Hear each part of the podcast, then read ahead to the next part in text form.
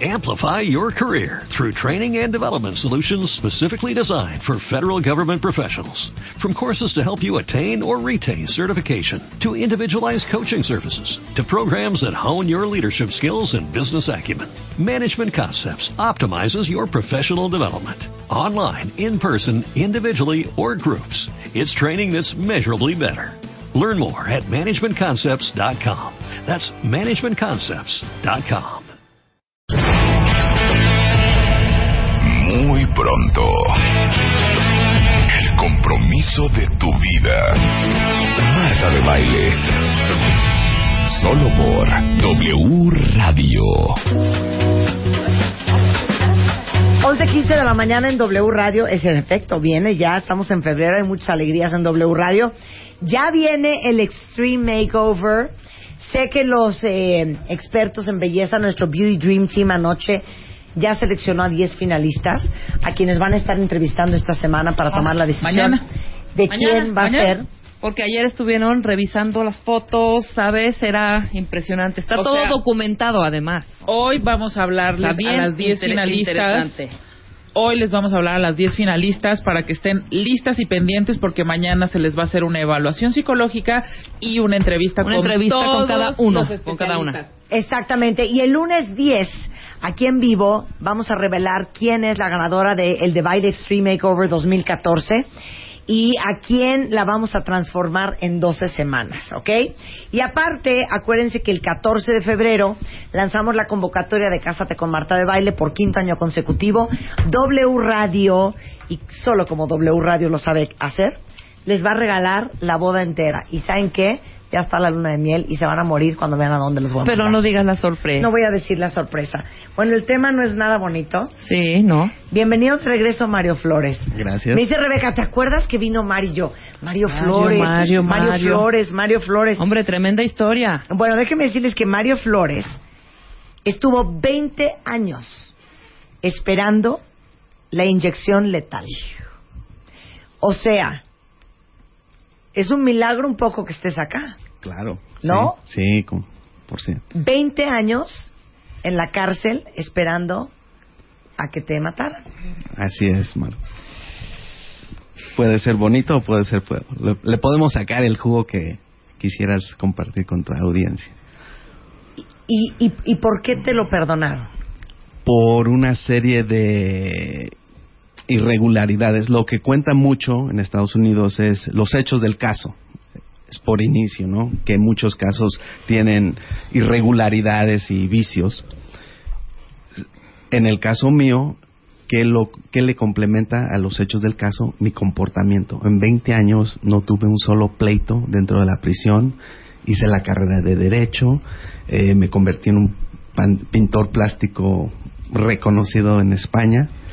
Y eh, ayudé a muchos compañeros condenados a muerte a obtener su libertad. ¿Pero por qué estabas condenado a muerte? Eh, me acusaron de haber matado al jefe de una pandilla rival cuando yo era joven. eh, estuve involucrado en una pandilla ya.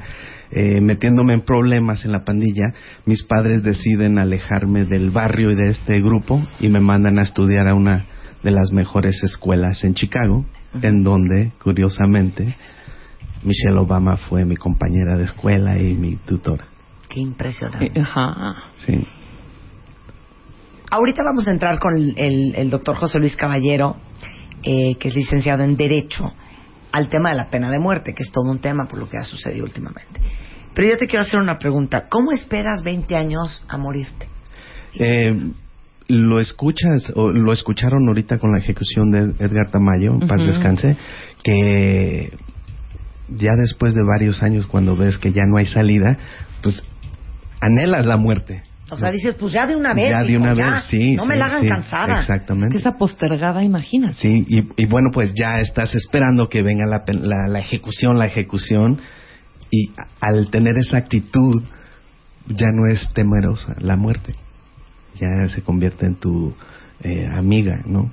Pero a ver, a ti, te- en tres ocasiones te lo pospusieron. Sí. ¿Con cuántos días de, de, de, de, de- Pues eh, hu- hu- hubieron en esas tres ocasiones, eh, nunca estuve así críticamente cerca de una ejecución. eh, en cuestión de una semana, Sí. días, horas, no porque hay cierta, ciertos procedimientos, ¿no? Pero lo más cercano podría ser un mes, ¡Ih! No, hombre. un mes, O sea, en un mes sí. eh, ya, o Iba a sea, ya suceder. iba a suceder, Sí. exactamente. Y te decían, no, ya se pospuso otra vez. No, no, el- lo que pasa aquí es, eh, Marta, estás a, a punto de escuchar tal vez una de las historias más inauditas en la historia de Estados Unidos. ¿Qué me salva la vida? Yo soy tal vez el tercero en ser ejecutado y ya estoy hablando de un mes.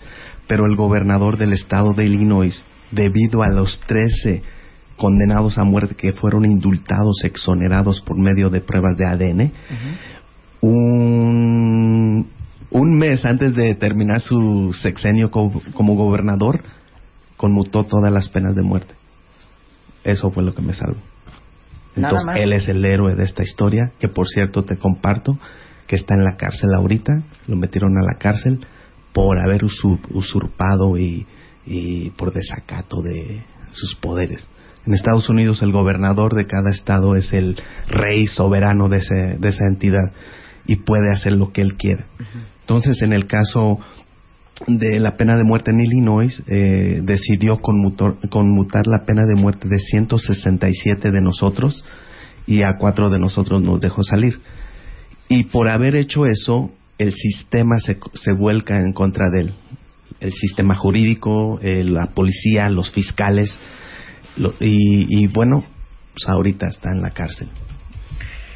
O sea, si el juez, eh, nada más una preguntita, si el juez en el tribunal dice sentenciado, el único que puede revocar eso es el gobernador de cada estado, como lo que pasó con Tamayo, que nada más estaban esperando que el gobernador de Texas Así es. concediera el perdón, ¿no? Eso es después de haber agotado los Todos recursos, los recursos. estatales y federales, sí. Correcto. Ok, pero fíjate qué cañón. Sí. Y te invito, bueno, Sí. y, y quiero decirles otra cosa. Mario Flores, hoy en día, eh, ya es abogado y es jefe del Departamento de Asistencia Legal a Migrantes en el Estado de México. Así es.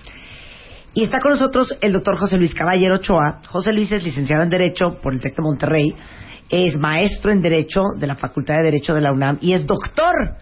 Bueno, no tienes llenadera, José Luis. Y es doctor en Derecho por la UNED en España. Tiene un diplomado en Derechos Humanos en proceso de democratización por la Universidad de Chile. Pertenece al Sistema Nacional de Investigadores y es miembro del Consejo de la Comisión de Derechos Humanos del DF. Yo les quiero hacer una pregunta. Anoche que sabía que íbamos a hablar hoy del tema, y es pregunta también para todos ustedes que están oyendo.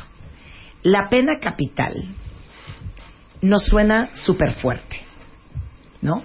Que otro ser humano tome en las manos una decisión que en teoría no es de nadie más que de Dios, ¿no?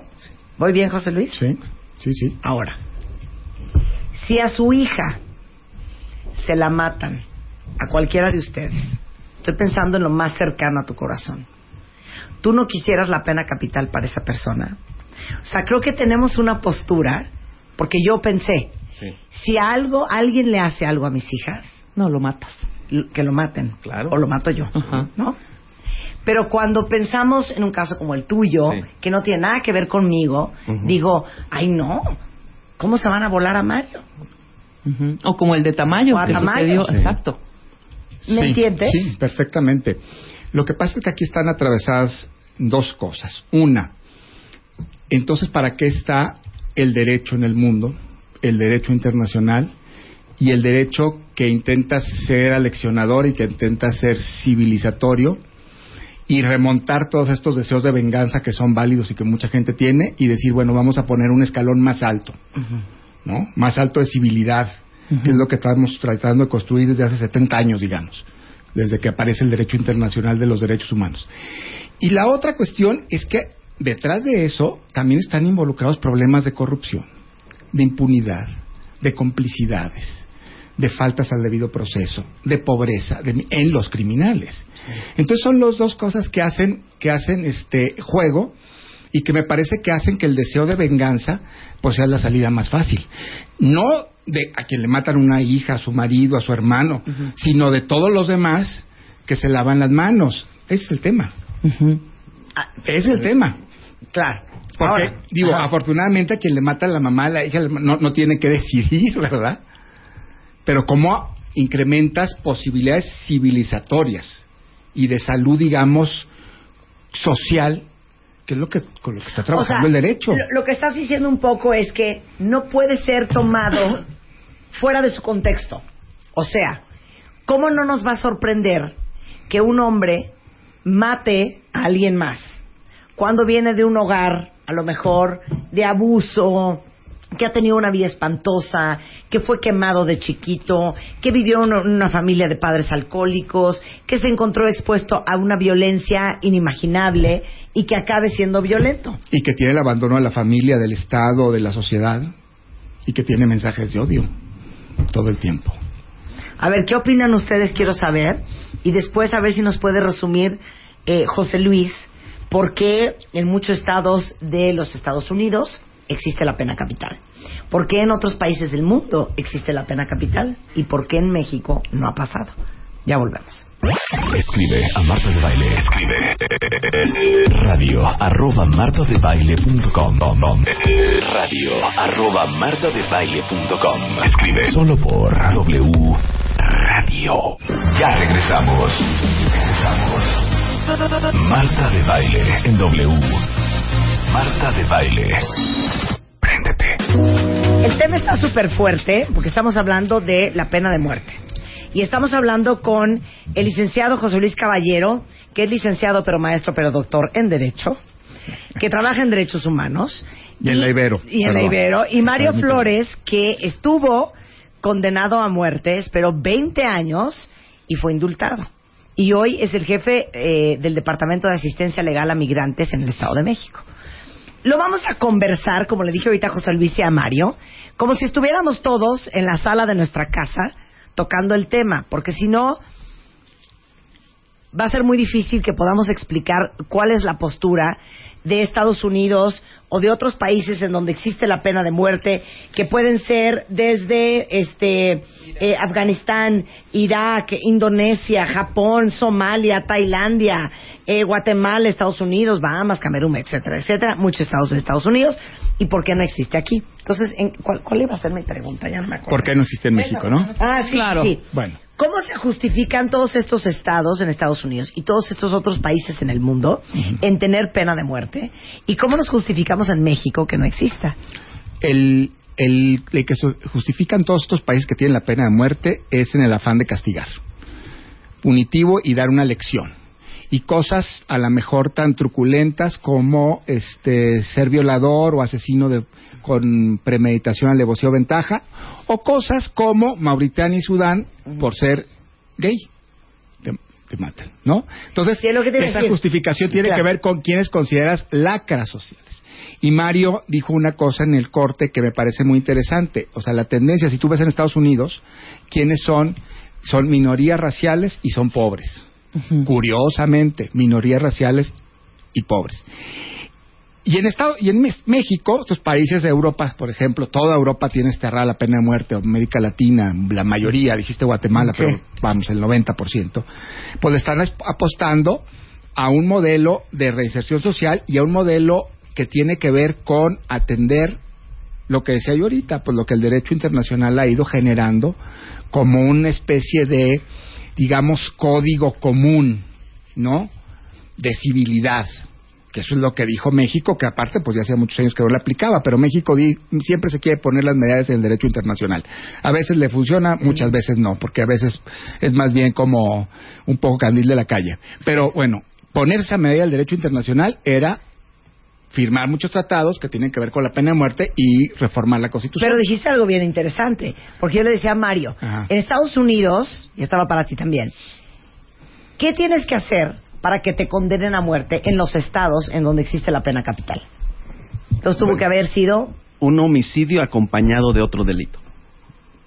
o sea, O sea, violó a una mujer Y luego la en el mató. transcurso de la violación sí, la mató. se robó un coche y aparte Y mató. mató. al fulano. Exactamente. o, o que sea- mates policías o funcionarios de seguridad, bueno, eso está, Eso, ya sí. te, te vas, ¿no? Ajá. O Ok. Te vas a la menores de muerte. 12 años y Sí, mayores claro, de 65 claro. años. Ok, por ahí va la cosa. Por ahí va. Dices, bueno, ok, órale, te la compro.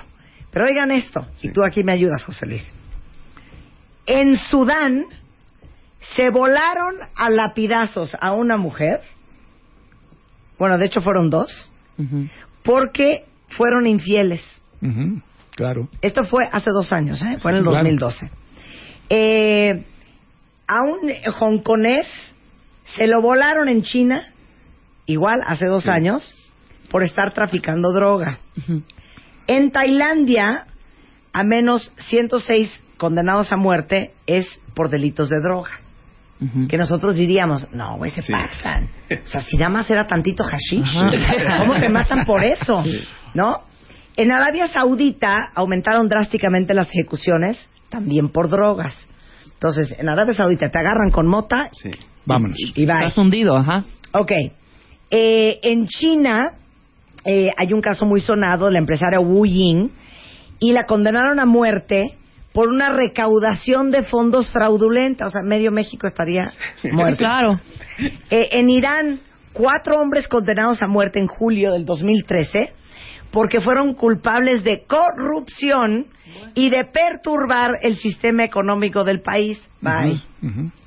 Este, una activista sudanesa igual fue detenida en marzo, acusada formalmente en diciembre de socavar el sistema constitucional y trabar una guerra contra el Estado y este y se la volaron en Sudán. Entonces tú dices, es lo que ese país considere una lacra. Por En. Arabia Saudita Por traer mota, Sí. ¿no? Por. En Sudán robar, en Estados Unidos matar, Matar. y cometer otro delito y en México nada. Nada. Y, y además, sabes que mandar un mensaje, lo que ese país considera una lacra y mandar un mensaje, ¿qué es lo que le pasa a Estados Unidos? De cierto poder y cierta, digamos, arrogancia de que su sistema jurídico es muy eficaz, muy eficiente, nadie se mete, nadie lo puede controlar y que ellos son eh, autónomos en sus decisiones. Porque si te fijas, los países estos que mencionaste, que mencionó Marta, tienen que ver también con regímenes eh, políticos, pues poco democráticos, autoritarios, y me dice Estados Unidos, bueno, Estados Unidos, o sea, un poco envalentonados diríamos, ¿no? En, en- en su seguridad legal y en, y en dar lecciones a los demás, pues todos esos países son eso. Bueno, Irán, oigan esto. Said Malepur fue condenado a muerte en el 2010 por insultar y profanar el Islam. O sea, como que Bueno, aquí te oigan mentando de la madre a la Virgen de Guadalupe y Adiós. le vas Sí. al bote y vámonos. Y estás tocando dos temas importantes. Uno, y va a aplicar en todo el mundo, en cualquier país. El tema emocional. Sí. Y el otro, administración o impartición de justicia. Y lo emocional es la, la gente como tú, como yo, que si nos matan un familiar, pues le exigimos a las autoridades, a un policía, ¿no vas a hacer algo? Claro. ya le ponemos presión al gobierno para que algo al respecto. Y el gobierno, como tiene la presión de la población, dice, bueno, voy a hacer un castigo ejemplar para que me respeten, porque ya leyeron el príncipe. El príncipe. Prefiero que me respeten y me temen a que me amen. Y empiezan a Y como dice mi justicia. mamá, a mí que no me respeten, con que me tengan miedo. Exacto. Sí, ya es una mentalidad y lo vamos a ver en, en toda administración de gobiernos en todo el planeta. Entonces es, un- es una eh, eh, guerra interna que nunca va a parar. Ahora, yo te voy a decir una cosa. Estoy poniendo los derechos humanos a un lado, ¿eh? No se te Sí. paren los pelos, No, José eso Luis. no, sí, sí, ya, ya me, me ha pasado, pero Lo que pasa es que yo creo que aunque estuviéramos todos a favor de la pena de muerte y pasara la ley en México, este es el peor país para que exista la pena capital. imagínate. No, hombre. Porque con un sistema judicial tan pobre como el nuestro, Endeble y frágil. se volarían a donde todos. hay altísima corrupción, es brutal, y donde hay una discriminación también absoluta, es brutal. Si se supone que el sistema judicial de los Estados Unidos es uno de los más efectivos del mundo, Así es. y cuántos errores no se han cometido, y cuánta gente inocente no está en la cárcel, y cuánta gente inocente no se la volaron, imagínate lo que pasaría en México. Piensen eso en eso Te ustedes. comparto un dato del ver, gobernador del estado de Illinois. Ajá. Buenísimo. Él abole la pena de muerte. Si ven en internet, buscan qué pasó ahorita en Illinois, después de 30 años tener pena de muerte, está, no hay pena de muerte, la abolieron. El gobernador en su discurso, en su, en su conferencia de prensa, eh, citó uno de los argumentos más fuertes para abolir la pena de muerte. ¿Y cuál fue ese argumento? Dijo, a ver, en Illinois el año pasado, 1999, hubieron mil homicidios en todo el estado. Y de esos mil homicidas, solamente uno fue condenado a muerte. ¿Qué significa eso? Que la víctima de ese uno que fue condenado a muerte, su vida de esa víctima tuvo más valor que las 999 otras vidas que fallecieron. Claro. Entonces no puede ser justicia eso. O es parejo o no. Y nunca vas a poder ser parejo en la impartición de pena de muerte. Y ahí es el detalle donde siempre nos vamos a atorar. Y si aplicaran pena de muerte en México, imagínate, eh, tú Marta, que condenen a muerte a un hijo de un vecino tuyo, la señora estuviera aquí con sus hijas, Marta, ayúdame, tienes mucha influencia, por favor, y ya te empiezan a contar lo bueno de su hijo que está condenado a muerte, te conmueven y ya va Marta a usar todos sus contactos, oigan, no pueden hacer una excepción en este caso, y así vamos corrompiendo el sistema. Y, y fíjate que lo que sí así tiene toda la razón, de, de- de corromper el sistema en Estados Unidos está así, porque además lo que pasa en Estados Unidos, México demandó a Estados Unidos en el famoso caso Avena, un caso que se llevó ante la Corte de la Haya, la Internacional de Justicia, de más de 50 mexicanos que fueron condenados sin que se les respetara un derecho fundamental que es la asistencia consular, que es que el gobierno tiene que hablarle al consulado de ese país y decirle aquí tengo un detenido, ponle un traductor, asesóralo, ponle un- eso es una violación gravísima al derecho internacional. Y Estados Unidos, sofisticado, técnico, los mejores juicios, o sea, violó los procedimientos. La, la resolución del, del Tribunal Internacional contra Estados Unidos fue por eso, no, no se metió a ver si estaba bien o mal las condenas, sino decirle, tú no hiciste lo que tenías que haber hecho en los procedimientos. O sea, ahí también se cuecen habas. Y luego encima no cumple la resolución, ¿Por qué? ¿verdad? Porque muchos de los 11 ya eh, eh, muertos Sí. en Estados Unidos, Que, por mexicanos, cierto, yo era el 45 muchos de esa lista. De esa ¿Estabas en Avena 45, también tú? Sí, yo. este, Fíjate. no les dan traductor, a eso te refieres. Sí, y no les prestan asistencia legal adecuada. tiene un buen abogado, bla, ni bla, bla, pueden bla, bla, bla. decir, argumentar, ofrecer pruebas, tener una construcción más sofisticada de que cualquier persona necesita. ¿no? Ahora, yo, mi chamba es pararte los pelos, José Luis. Está muy bien. Ok. Ahora, así como te Ajá. digo que yo pienso que el sistema judicial de México no está preparado para eh, eh, enforce, Sí. para Mm, reforzar el tema de, de pena capital. Así te digo también otra cosa. Hijo, esto es solo ¿Qué me Gomorra, ¿eh? Y entonces, como aquí no entienden de otra manera, pienso yo, pues a lo mejor no será que entendemos solamente con el miedo. Y entonces, cuando empecemos a ver que se, que cada uno se- que comete un delito en este país se lo empiezan a volar, a lo mejor por el miedo entendemos. Pero no es disuasiva la pena de muerte. Eso sí hay estudios comprobados. No es lo que te iba a decir. A ver, da- da- No, da- no, dame los no. argumentos. O sea- o sea, en Texas, ¿no es uno de los estados con menos crimen en todos los Estados Unidos? Sí, pero no tiene que ver con la pena de muerte, es otro, es otro análisis. La pena de muerte está comprobado que no tiene, no tiene una correlación con la disuasión de cometer los delitos. Si el sistema carcelario en general no es disuasivo, la pena de muerte tampoco. No es disuasiva de la comisión de los delitos. No. No. Bueno, de la última eh, eh, estadística o No, yo siento que, sí, le- José Luis, no, No, nos times. no. Lo que yo le- la última vez que No. leí algo sobre el tema es que los los estados en, en la Unión Americana que tienen pena de muerte tienen un índice de delitos bajos. Bajo, totalmente. Claro, hijo. No, ¿Sabes A ver, perdón, me equivoqué. No. Los, Ah, los- más los- alto. sí, en los Ah, que sí, aplican no. pena de muerte tienen índices más altos. O sea Sí, no que es disuasiva, que claro, no es disuasiva. Propone, o No. sea, creas un, un ambiente de sangre ojo por ojo. Y el homicida, eh, cuando va a entrar un banco, sabe que si lo agarran lo van a condenar a muerte, no deja un solo testigo. Sí, claro, arrasa con todo. Sí.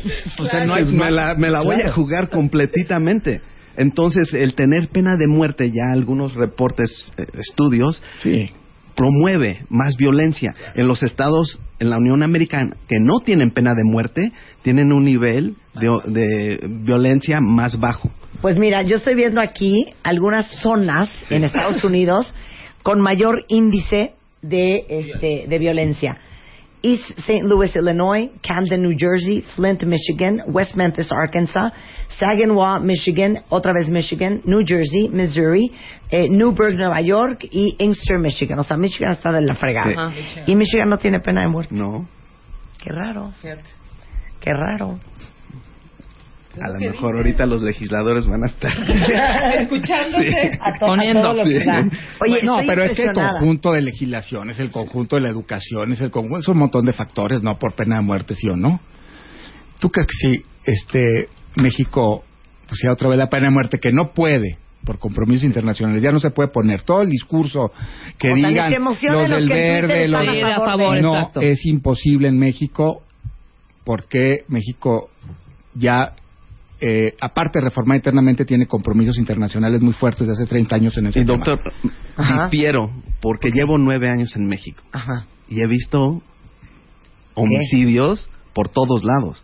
Entonces, en cierto aspecto, dejando al lado lo jurídico, Sí. existe pena de muerte. Lo vemos en Michoacán. Ah, bueno, bueno, pero Bueno, legalmente, sí, sí, legalmente, claro. me refiero, Sí, sino como sí. una, Digo, como pero, de una eh, sentencia. Sí, pero la Sí. gente, No, bueno, pero claro, como Michoacán, en- que estábamos Sí, claro. hablando, es la realidad de la Sí, pena vive de la muerte. pena de muerte todos Sí, los días. Voy a tomar... No, pero lo que dice ¿no? José Luis es punto de vista legal. Sí. Que en manos del Estado alguien Sí. muera. Claro. Exacto. ¿No? Entonces, aparte que no se podría, yo pienso se reinstaura y esto sería la feria de las carnicerías, tú lo dijiste, pero no habría ninguna posibilidad de disuasión. Yo, yo estoy, yo estoy seguro en México no, no pasaría. Ok, la tú que trabajas en la Comisión de Derechos Humanos, yo te hago otra pregunta. Tú dices, perdón, pero tú no te puedes volar con la mano en la cintura a alguien, por más que haya matado a siete niños, porque tiene derechos humanos. Claro. Ahora yo te pregunto a ti. O sea, neta, Mm. José Luis. Tiene Busca un lugar en tu corazón. Tiene de todos tenemos O sea, derechos esa humanos. persona no perdió sus derechos humanos ya. No. No hay una sola persona que pierda los mínimos indispensables. No hay ninguna persona. Y un Entonces, derecho dame el discurso fundamental de la Comisión de Derechos a ser Humanos. juzga- a O ser sea- juzgado, Ajá. a que se le respeten sus derechos del debido proceso. Nadie tiene derecho a ser torturado, a ser vejado, a que se le atente contra su integridad, aún así cuando lo haya hecho. Y el tema de la pena de muerte está muy correlacionado con la tortura y está muy relacionado con el tema de la este, integridad, ¿no? Bueno, pues tú lo Y viviste. s- ¿Qué? vamos justamente al mismo tema, emoción. Entonces, eh, derechos humanos sí tiene derechos humanos para el gobierno, pero para uno de nosotros que no somos gobierno y tenemos una persona que mató a siete niños, los violó, los descuartizó, para nosotros, como somos seres humanos, no somos funcionarios, no tiene derechos humanos. Y esa es la mera diferencia. Gobierno supuestamente es civilizado. Nosotros, que no somos gobierno, bueno, estamos hablando de lo común, Sí. no somos civilizados, no tenemos ese conocimiento de derecho y por eso el gobierno siempre toma la postura, hay que proteger al desprotegido. Bueno, espero que lo tome, pero debería ser así. No, hay- no, no a las exclusiones, ¿no? Porque no, el Estado no tiene por qué excluir, excluye de facto, pero no tiene por qué excluir.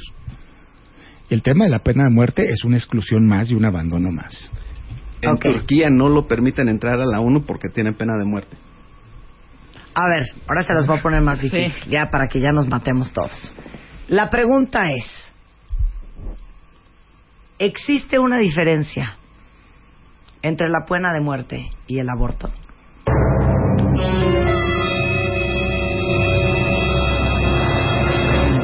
Doctor. Bueno, pues desde mi punto de vista es un Sí. tema muy controvertido. Yo, yo pienso que sí. Yo pienso que sí por el debate que está todavía inacabado de dónde empieza la vida como con plenitud de persona desde el momento de la concepción. Y dos, por el debate que está de aun cuando el derecho a la vida del concebido no nacido se ha reconocido, está vinculado a la autonomía de la mujer y al derecho que tiene la mujer a decidir sobre el curso de su embarazo, al menos en las primeras semanas. Es una perspectiva legal, ¿no? que aquí en México ha sido resuelta por las leyes, la Suprema Corte. En ese tema está el foco no tanto en la vida de la- del eh, concebido no nacido, sino en el tema de no criminalizar a la mujer cuando toma una decisión en conciencia, de acuerdo con sus circunstancias, de interrumpir legalmente el embarazo. No tiene que antes ver. De, de- quiero escuchar la opinión de Mario, pero antes de eso, doctor, Tatash. doctor en Derecho, no, no crean que es médico. Este, la Comisión de Derechos Humanos, ¿es meramente legal o tiene una parte moral? No, tiene una parte moral, desde luego. Tiene una parte moral. Mario, ¿para ti hay diferencia? Eh, claro, es más injusto el aborto que la pena de muerte. ¿Por qué? Porque el bebé o el embrio no cometió ningún delito y ya le diste cuello, ¿no? Estando hablando del tema de vida, Sí. vida o muerte, ¿no? Y el condenado a muerte supuestamente cometió algunas de algunos delitos por el cual se le está ejecutando, pero el embrión, si estamos a- defendiendo vida Sí. y ya dicen que la vida inicia y ya en toda una tragedia, una eh, mitología bíblica y religiosa que por eso era eh, eh, prohibido usar condón o, o el eh, ¿cómo le interruptos, Sí. ¿no? Coitus interruptus. interruptus. O la ruleta rusa. Exacto. No, Y bueno, entonces ya es un tema más complejo. Fíjate que hay una cosa que puede ser similar, que tiene que ver con la exclusión. O sea, también curiosamente, en el tema del aborto, a quien se penaliza es a la excluida. O sea, la mujer que regularmente es pobre, que tiene que irse a abortos clandestinos, que no tiene servicio de salud reproductiva a la mano. Acaba de pasar un caso terrible en, en Morelos, ¿no? Una chica que, que condenaron a la cárcel por un aborto espontáneo porque además no había dicho, no sabía ni siquiera que estaba embarazada. Entonces también la penalización tiene que ver con los excluidos. Y en eso tienen un común denominador. ¿Por qué el Estado pone el arma penal de la cárcel contra la gente que considera una lacra? Y en eso están las mujeres también. Por eso, pero a ver, si nos vamos Y ahí sí a... se parecen ok, las dos pero si nos vamos a... Ahí sí. Vamos, el, el, la esencia de la, del meollo del asunto, al final, la pena de muerte es que alguien más decida sobre la vida de alguien más. Punto. ¿No? El gobierno decide si tú mereces vivir o no. Y en este caso, igualmente, una persona decide si un embrión, porque, como tú dices, pues depende para ti cuándo sea vida la vida. Y sobre todo de la decisión de la mujer. Ese es el punto. Bueno, mujer, hombre, niño, quimera, es una persona que no es el, el- el- a lo mejor el interesado. O sea, el gobierno y la mujer acaban para mí siendo lo mismo. Así como la mujer tiene derecho de decidir quitarle la vida a algo que ya tiene vida, pues el gobierno decide quitarle la vida a lo que ya tiene vida. Obviamente, si todos este, estuviéramos de acuerdo en que la vida empieza en el momento en que el óvulo fecunda el esperma. Así.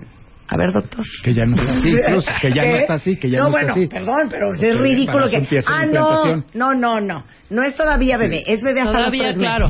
¿No? Antes de los tres meses es como una célula, ¿no? Sí, no. Un detallito. Ajá. Sí. ¿Cuánto se gasta en México, en el mundo, para eh, medicamentos psicopatri psico la gente que Psicotrópicos. psicotri- Psicotrópicos. psico O psiquiátricos. trópicos. Ajá. gente que se quiere suicidar ya no quiere vivir en el- hacemos un esfuerzo enorme para animarlo no mira que la vida es más bonita no te quieras Ajá. finiquitar tu vida. Entonces hacemos todo ese esfuerzo y campaña para salvar una vida de una persona que está deprimida, que no le ha funcionado nada en la vida, y estamos haciendo este esfuerzo para animarlo, porque está vivo. Y ya es otro factor que se debe de tomar en cuenta con este debate. Sí, y además el debate, ese tema de la vida, antes eh, en la concepción o no, el punto es, otra vez vuelvo a insistir, cómo criminaliza el Estado a las mujeres y cómo esa criminalización no hace o no resulta en mejores políticas de planificación familiar, en mejor salud reproductiva, que De acuerdo. eviten el aborto. Ahí está el punto. Claro. No en que haya más abortos, sino el chiste es que haya política pública para evitar los abortos, pero con salud reproductiva e información brutal, que es lo que se necesita en este país cada vez más, ¿no?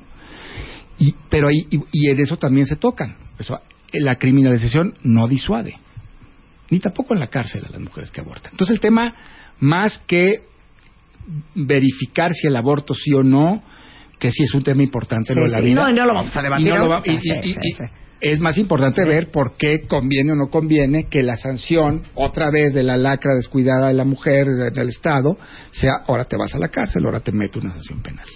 En lugar de atender las responsabilidades que tiene. Y igualmente Ese para el tema de la pena igual. de muerte. Y los dos, está igual Estoy ahí, ¿no? igualmente de acuerdo contigo que eh, la pena capital para alguien no resuelve el problema de fondo. Y el problema No. de fondo son muchas otras cosas que tienen que ver con cultura, con educación, con oportunidades, eh, con derechos humanos, con justicia, con protección a las víctimas, con abuso, con violencia. a la cual están expuestas la gran parte de las personas que están en la cárcel. Otro dato interesante. ¿Pero que tú tuviste una infancia de la fregada o tú qué? No, claro, ¿no? ¿O tú Fue- qué? Fui campeón de clavados, vi a la- una de las mejores es- eh, escuelas preparatorias en Estados Unidos, mi familia, una buena familia. Yo no tuve una... eh, O sea, tú sí no mataste al pandillero. Claro, pero ¿O lo- sí lo el- mataste? no, no, claro No sé. que no. El, el error que cometí al llegar mi papá, al llevarnos a, a vivir a esta zona en Chicago, que Ujú. la comunidad mexicana, Pins- Pilsen y Humboldt Park, pues mis amigos con los que crezco son pandilleros, son Ujú. mis únicos amigos, los primeros amigos. Y es así como me voy involucrando en la actividad de ello. Y mi papá, por esa razón, me saca del barrio, me Sí. lleva a una escuela privada y estoy en los dos mundos y fue el mundo de la pandilla cuando ocurre la guerra entre las pandillas. Eh, En ese año 84, Chicago fue la ciudad más violenta de toda la Unión Americana. Y me, di- me dicen algunos periodistas que volvió a hacerlo hace unos meses. Y debido a eso, porque hubieron como 70 homicidios solamente en la colonia donde yo vivía, de la guerra entre la pandilla. Hay elecciones, el alcalde, el candidato a alcalde demócrata, el primer africano americano postulado, Harold Washington, que falleció, gana en su campaña, promete erradicar el problema, el problema de pandillas. Entonces que a ti te agarraron de chivo expiatorio. Bueno, cuando declara guerra, gana las elecciones, ordena al jefe de la policía que investigara quién eran los líderes. En este momento yo ya soy el más respetado y conocido en la en el barrio porque estoy saliendo en la prensa. Como el posible Ajá. Olímpico. Top diver plunges to fourth. Entonces, debido a esta publicidad, pues ya soy famoso con la pandilla y con toda la vecindad. Voy a ir a las Olimpiadas. La policía agarra esa popularidad y la interpreta Para como hacer liderazgo. un- mandar un mensaje. Este es el líder de esta pandilla. Es el gallo. El más conocido. ¿Y qué hacen? Ya me tienen clasificado como Bin Laden. Los métodos justifican el final. Y así me achacan falsamente el homicidio del líder de la pandilla rival, utilizando a dos amigos de la misma, amigos míos de la pa- Mira, pandilla. para que la próxima vez que su mamá les diga, fíjate, no me gusta ese amigo. No me le gusta tu amiguito. De veras le No, caso. en 20 años, Marta, mi papá, 20 años que te- tuve que chutarme cuando venía a visitarme. Te lo dije. Desde niño detectó estos dos amigos. Te dije que no me gustaban Sí. esos muchachos de los proyectos. Sí. Desde niño. Impresionante, ¿no? Cómo tiene la habilidad un papá de, de percibir eso, ¿no? Aguántense, ahorita regresamos. Llama a Marta de Baile. Llama a Marta de Baile. Llama a Marta de Baile. Llama a Marta de Baile. Llama a Marta de Baile. Llama a Marta de Baile. Llama a Marta de Baile. Llama a Marta de Baile. 5166-8900. Llama a Marta de Baile. Y 01800-718-1414. Llama a Marta de Baile. Llama a Marta de Baile. Marta de Baile en W. Marta de Baile en W. Wake up. Despierta. Get it on. Hablando de todo. Para que, para que aprendas.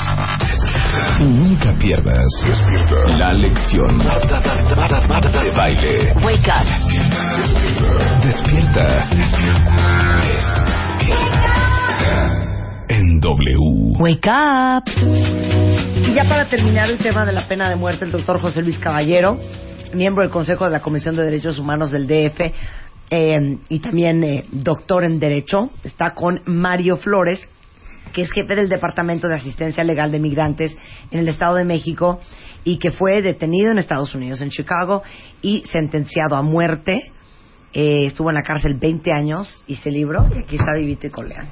Sí. Entonces, para terminar, dijiste Sí. algo bien interesante que hasta el doctor se sorprendió. Sí. A ver. Y que en los 20 años que estuve en el pabellón de la muerte vi la ejecución de 12 compañeros condenados a muerte. Entre, un- entre ellos, eh, John Wayne Gacy, que es uno de los homicidas más temido en la, uni- en la historia de Estados Unidos.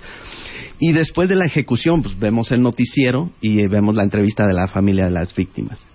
Y en ninguna de esas dos ejecuciones escuché satisfacción de las víctimas. Se quedaron indignadas con el gobierno. ¿Por qué? Porque el homicida no sufrió y vinieron a ver que lo descuartizaran. Entonces, la aplicación de la pena de muerte, para mi punto de vista, no, no, no cumplió su promesa de traerle esa paz y cerrar el círculo para esta familia. No satisface, no satisface ni reivindica, pues eso es. Exactamente. Pues ya lo dijo el doctor José Luis Caballero, no va a haber pena de muerte en México, no hay No. forma, no hay Ni salte. posibilidad. No hay posibilidad, mejor vamos a buscarle a los temas que sí podemos, que es efectivamente tener un sistema de justicia que no condene inocentes, que no este, excluya y que sea efectivamente eficaz. En eso tenemos que estar en México, de verdad, porque está la cosa tremenda. Y la tendencia siempre es a decir, vamos a los- solucionar los problemas con más penas, con más penas. Ahí viene un código de procedimientos penales único, nacional, más penas, más penas. Y no en buscar realmente las causas y solucionar las causas. Habla con Luis Videgaray, ¿no? Que nos puso unas penas horrendas. Mario, ¿ya perdonaste? Claro, es si no, no sales. Y esa es la razón por la cual estoy aquí.